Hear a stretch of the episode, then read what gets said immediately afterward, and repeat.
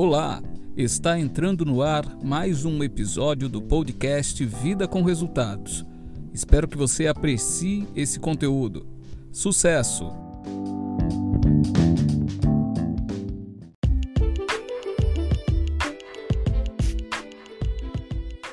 Olá, seja bem-vindo, seja bem-vinda a mais um episódio do podcast Vida com Resultados. Esse é o nosso episódio número 12 e quem fala com você aqui é Saulo Álvares Carvalho. Eu sou advogado e um apaixonado por desenvolvimento pessoal. E esse trabalho aqui no Vida com Resultados se propõe a isso, a esse desenvolvimento, esse desenvolvimento contínuo, basicamente nas áreas de comunicação, produtividade e liderança. Nós temos uma comunidade no WhatsApp, um grupo gratuito que eu já te convido a participar. Basta você digitar aí no seu celular pelo navegador bit.ly bit.ly barra Clube Vida com Resultados e você vai direto para lá. Inclusive, você pode fazer isso agora, porque se você, você estiver escutando esse podcast aí pelos agregadores, o áudio não para, você continua ouvindo e já vai entrando lá no nosso grupo, na nossa comunidade. E lembre também de compartilhar esse episódio com duas pessoas que você admira, que você entende que serão beneficiadas por esse conteúdo tá certo? Então vamos lá para o nosso episódio 12. E hoje nós vamos falar de liderança, que é um dos eixos aqui do Vida. Vamos falar de liderança de maneira mais direta. E hoje nós vamos falar sobre uma questão, uma questão delicada, sobre estilos de liderança. Qual é o melhor estilo para se conduzir um grupo? A gente sabe que existem modelos diferenciados de liderança, que vão desde o modelo mais democrático, mais participativo, até o modelo mais centralizado, ditatorial, tirânico. É, é, importante que a gente compreenda e também que saiba que não existe, quando se fala de liderança, um modelo que seja certo ou errado, tá, gente? Não existe isso necessariamente. Existem modelos melhores e modelos piores em relação a cada contexto. Isso pode até parecer estranho para você, mas pense comigo. Digamos que você esteja num, navio e o navio está naufragando e as pessoas ficam atônitas, sem saber o que fazer ali naquele contexto. Ninguém sabe para onde vai. Se você não tiver uma liderança naquele cenário que grite quais serão os passos a serem dados, que ordene qual será o caminho a ser dado, é, o risco para todas as pessoas ali tende a aumentar. Então, naquele contexto, uma liderança mais impositiva, uma liderança mais tirânica, digamos assim, ela é bem-vinda. Ela é bem-vinda. Agora, num contexto geral, democrático, de sociedade, no dia a dia, é lógico que o modelo democrático participativo ele é muito mais aceitável. Então, é, é importante só você entender isso. Existem estilos de liderança que a gente precisa entender. E hoje, particularmente nesse episódio aqui, nós vamos trabalhar uma questão relacionada a esses estilos, que é a seguinte: é melhor você adotar um modelo de liderança baseado numa participação maior onde você tem pessoas na sua equipe que são altamente especializadas, altamente competentes, pessoas que dominam muito daquela matéria que você trabalha, ou é melhor conviver com pessoas submissas a você? Pessoas que não têm tanto domínio, pessoas que dificilmente vão ameaçar o seu posto, pessoas que dificilmente vão representar uma ameaça. E aí, qual desses modelos é melhor para se liderar? E a nossa análise nesse episódio, cada episódio nosso tem pelo menos uma obra de referência, você já sabe disso. E hoje a nossa obra de referência é o livro Poder e Manipulação, do Jacob Petrie. O que é esse livro? Esse livro, na verdade, é um, uma adaptação do livro O Príncipe de Maquiavel, que é um clássico da ciência política e o, o Jacob ele fez uma adaptação desse livro para o mundo contemporâneo e trouxe 20 lições, 20 lições para a gente utilizar no dia a dia.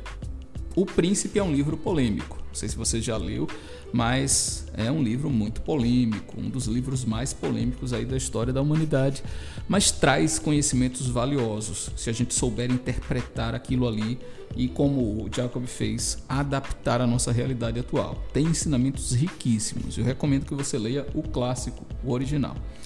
Tá certo? Mas vamos lá, o que é que eu quero destacar? Eu vou fazer, na verdade, a leitura de um trecho do livro, na página 104, e a partir dessa leitura a gente vai esmiuçando aqui o raciocínio.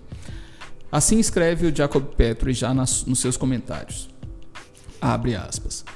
A tendência natural da maior parte dos líderes ou gerentes é tentar controlar a equipe, liderar e coordenar cada ação. Livre-se dessa tendência, porque ela tornará o processo lento demais.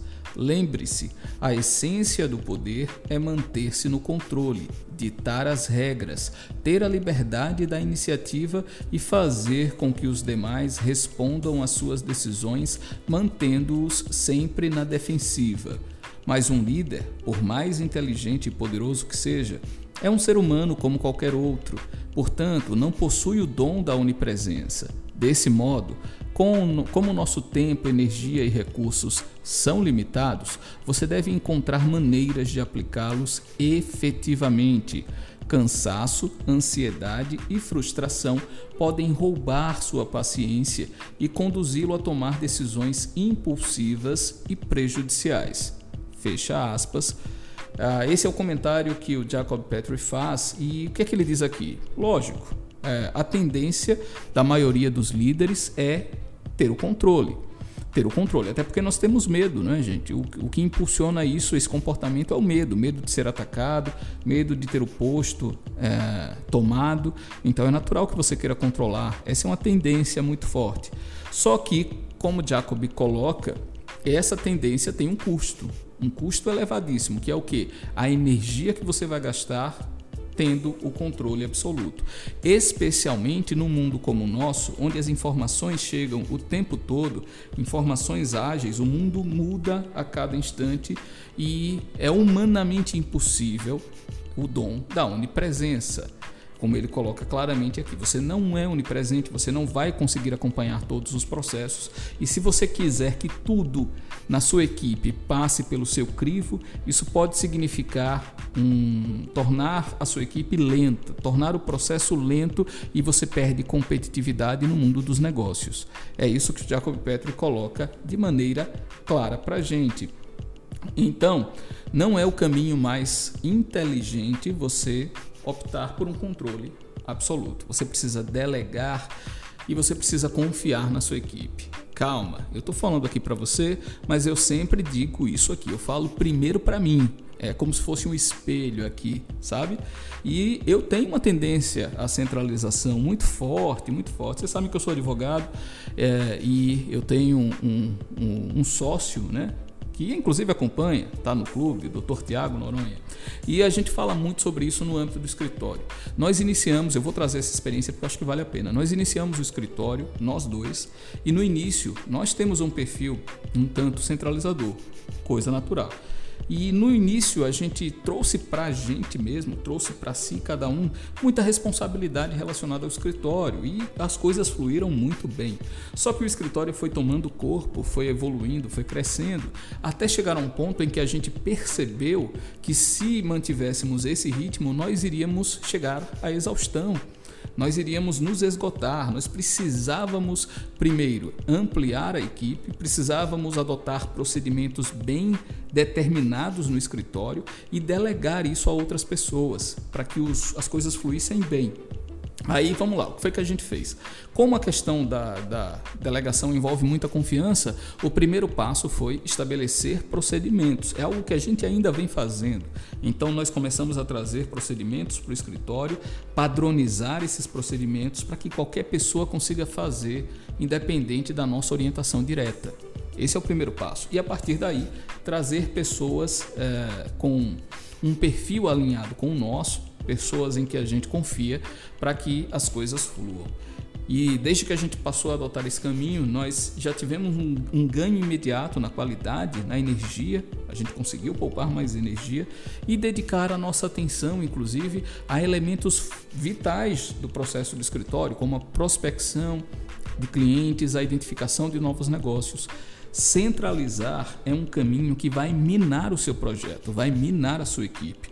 E você tem que fazer esse esse exercício diariamente, é todos os dias lembrar que você não pode simplesmente centralizar tudo, você não pode controlar tudo. Ah, como eu falo isso para mim. Você não consegue controlar tudo. Entenda de uma vez por todas. Você precisa de maneira inteligente escolher quais são as opções para a sua vida. Inclusive, inteligência vem daí, né? E interlegere, eleger dentre as diversas opções qual é a melhor para você naquele contexto. É preciso inteligência para delegar, é preciso inteligência para que a sua equipe, eu estou falando mesmo no contexto de equipe aqui, para que a sua equipe se desenvolva. Então, essa é a análise que eu trago hoje sobre esse ponto da liderança. É melhor é, ter pessoas submissas, pessoas que você possa controlar, ou é melhor você ter pessoas que tenham mais autonomia, que tenham mais capacidade, que possam tocar os processos é, tão bem ou até melhor do que você? Vá pelo segundo caminho. Tenha pessoas ali que vão agregar ao negócio e confie nessas pessoas confie. Agora, repito, adote padrões. Lógico que você não pode deixar as coisas totalmente soltas. Adote padrões, exija o cumprimento dos padrões, monitore resultados, monitore indicadores, mas tenha pessoas que vão agregar ao seu time, pessoas que vão agregar à sua equipe. Não há um caminho mais salutar na visão do Jacob Petrie, na visão do príncipe, na visão de Maquiavel, e eu deixo aqui para você nesse episódio essa análise. E aí, gostou? Se gostou, compartilhe com duas pessoas aí do seu círculo. Chama para ouvir também o episódio. Lembra de assinar. Nós estamos nos principais agregadores de podcast e você pode acompanhar em primeira mão tudo que é lançado. E se você estiver na nossa comunidade, além de acompanhar em primeira mão, você tem acesso aos nossos eventos, webinários, aulas com condições muito especiais sem falar na interação com outras pessoas que almejam também esse crescimento. Não é isso? Então, ficamos por aqui, tá? O livro utilizado hoje foi o Jacob Petrie, Poder e Manipulação. Eu vou deixar o link para esse livro, se você quiser adquirir, lá no nosso grupo, tá? Então, mais um motivo para você ingressar na comunidade. Você vai ter acesso aí a esse livro que eu recomendo na íntegra para você, tá certo? Então, é isso. Desejo muito sucesso a você, um dia muito produtivo e até o nosso próximo episódio.